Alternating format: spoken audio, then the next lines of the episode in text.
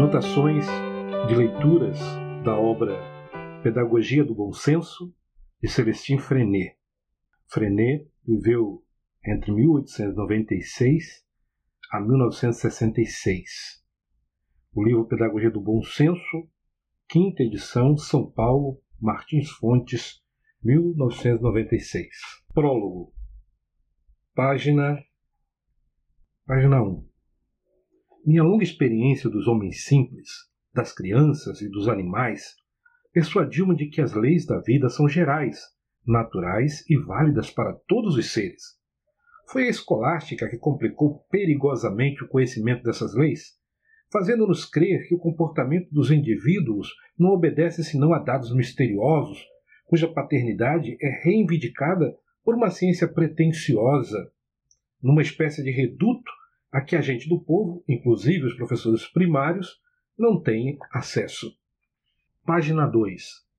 Tentei reencontrar algumas das regras simples e eternas da vida. Capítulo 1, página 3. Pedagogia do bom senso. Veja então como, entre o povo, são tratados e educados os pequenos animais. Você encontrará aí a origem dos grandes princípios educativos aos quais estamos voltando lentamente, quase que de má vontade. Nada de aprendizagem prematura, dirá o caçador.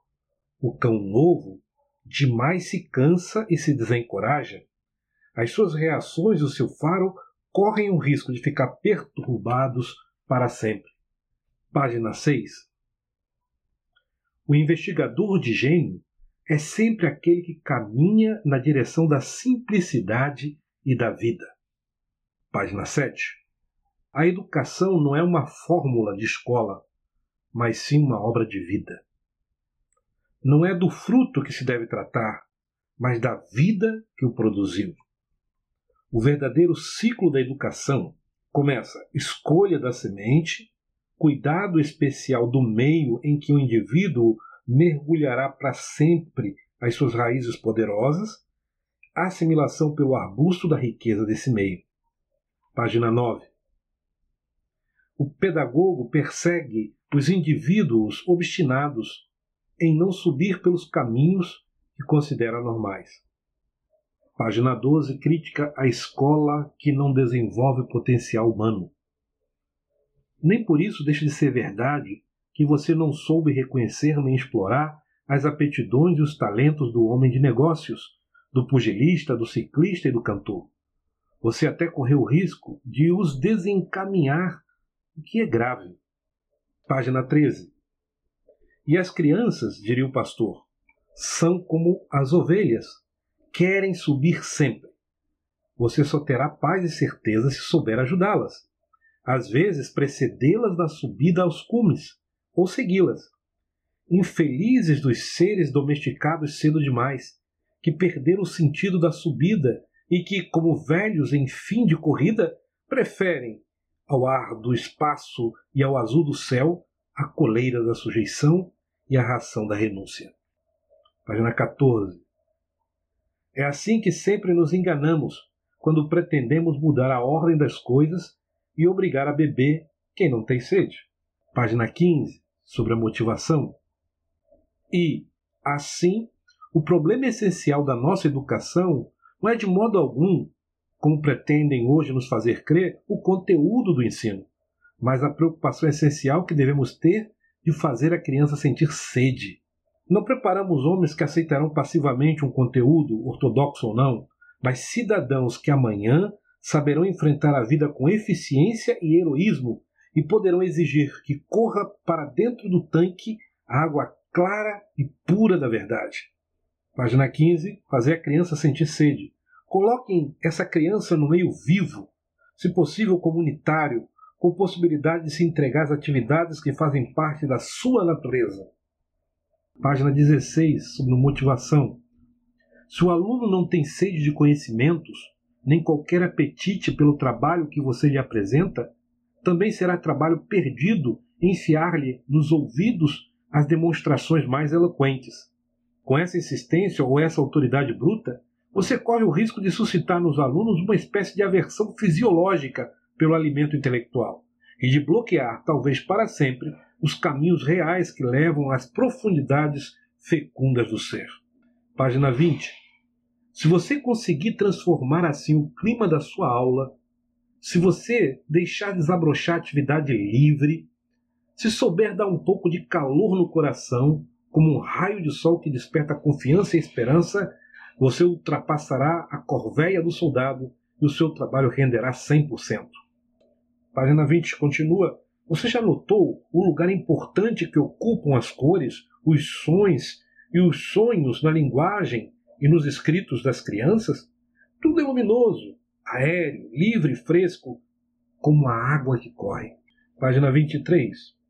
Se você não voltar a ser como uma criança, não entrará no reino encantado da pedagogia.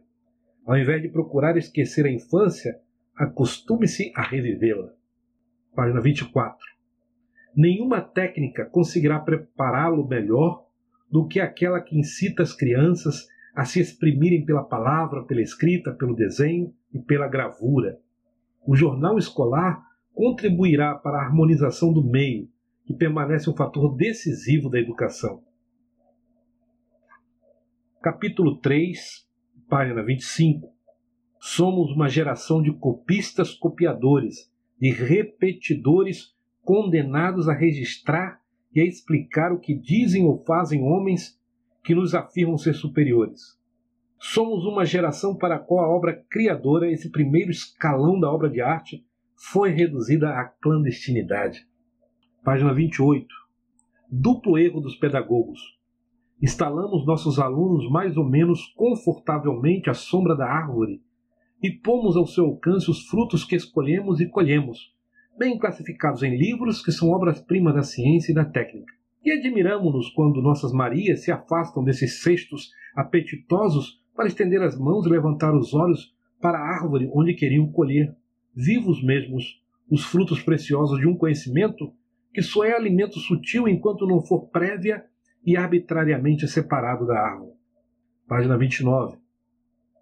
Não procure a novidade. A própria mecânica mais aperfeiçoada chega a cansar, se não atender às necessidades profundas dos indivíduos. Página 29. Trabalhar. Se algum dia pego clandestinamente a pá do pedreiro, a enxada ou o carrinho do jardineiro, o martelo ou o alicate do meu pai, sou perseguido como se estivesse cometido um crime.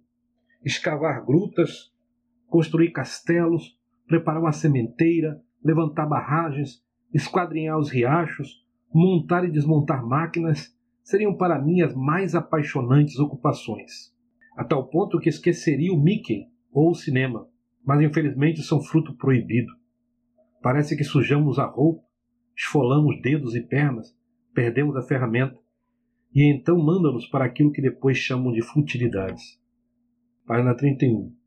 Se você quiser crianças inteligentes, capazes de erguer a cabeça e escolher os trilhos, também você terá que proceder de outra forma que saber conservar nos seus cabritos aquele soberano apetite de brotos tenros, aquele delicado instinto que os faz mordiscar prudentemente as ervas suspeitas e aquela exuberância de vida que parece alimentar-se de primavera e de beleza. Só que você não mais terá esse tranquilo pisar do rebanho que desfila sempre pelos mesmos caminhos. Terá personalidades que se formam e se de defrontam, cabeças que se detêm a olhar para o céu, vozes que se chamam através da montanha, mas você sentirá também o invencível frêmito da vida. Página 33. Examine lealmente cada uma das atividades que você prevê para a sua classe. Impeça os trabalhos de soldado e, se for obrigado a eles provisoriamente, tenha presente que são apenas trabalhos de soldado, sem finalidade nem resultado. Página 34. A criança está sobrecarregada. É preciso reduzir os programas, afirmam hoje. Não é porque você exigiu trabalho demais, mas porque você perturbou uma função natural, porque você apresentou como trabalho exigências que se incorporaram mal às nossas necessidades vitais. Porque você fez o motor girar em vão, com risco de entupi-lo, ou porque você o alimentou com um combustível impuro e oxidante. Página 35. é necessário também um perigoso acúmulo de erros para suscitar na criança o receio e depois a aversão por uma função tão natural e nobre como o trabalho. A infância, página 62. A infância não é um saco que temos de encher, mas uma pilha generosamente carregada, cujos fios cuidadosamente montados não correm o risco de deixar perder a corrente, uma rede delicada e potente. Então, ao se conjugarem estas condições ideais, basta uma ligeira pressão para estabelecer o contato. Antes de você começar a explicar, a criança já compreendeu. Se não compreendeu, pelo menos é supérfluo repor pedra por pedra, subir degrau por degrau. Sem dúvida é melhor voltar a carregar a pilha, verificar, reforçar e ampliar as conexões. A luz então brilhará soberana.